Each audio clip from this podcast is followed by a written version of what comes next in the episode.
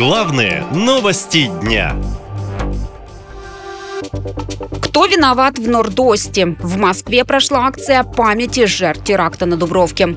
На площади перед театральным центром на Дубровке собралось около 200 человек. Территорию оцепили полицейские и дружинники, а на акцию пускали через рамки металлоискателей. Спустя более чем 20 лет после захвата театрального центра на Дубровке ответов на вопрос, кто же виноват, до сих пор нет. А сам теракт считают одним из самых страшных в истории современной России. В 2002 году группа вооруженных террористов взяла в заложники более 900 зрителей и участников мюзикла «Нордост».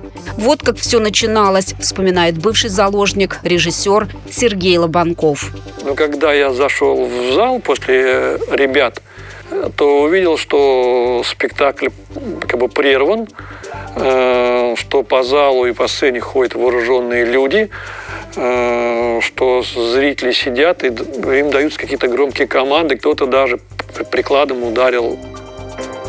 Дети стояли тут же как бы а, а, рядышком. Было объявлено, что зал захвачен, э, что мы в заложниках, что основные требования – это вывод войск, российских войск из Чечни чтобы прекратились военные действия. Сколько мы будем сидеть, никому неизвестно, до тех пор, пока не будут выполнены условия. Через три дня силовики провели спецоперацию по освобождению заложников, применив секретный усыпляющий газ. Погибли более 130 заложников. Из них только пятеро от рук боевиков. Террористов в ходе штурма уничтожили. Гибель такого большого количества заложников до сих пор вызывает много вопросов у родственников. Дмитрий Миловидов, который потерял дочь во время штурма, говорит, что состав газа, который силовики использовали при штурме, по-прежнему держат в тайне.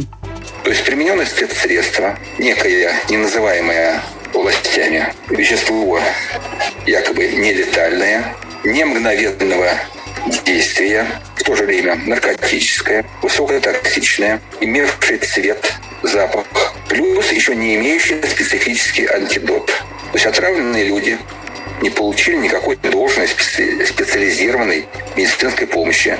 Когда начался штурм, возле театрального центра было огромное количество машин скорой помощи, вспоминает Геннадий Гудков. Тогда он был членом Комитета по безопасности. Но ответить на вопрос, почему так много погибших, он не может. Почему не была оказана помощь сразу на месте людям, которые погибали в основном от удушья, там, при западении языков и так далее, сказать очень сложно. Я не могу сказать. Это был абсолютно какой-то, видимо, бардак, когда людей там навалом кидали в автобусы, и они там не получали необходимой помощи. Родственники погибших и сейчас задаются вопросом, а можно ли было избежать штурма и пойти на переговоры.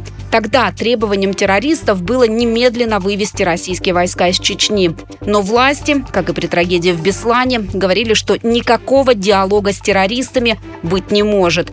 И пошли по другому сценарию, который стоил жизни сотни невинных людей. Наша лента. Веселим, сообщаем, удивляем.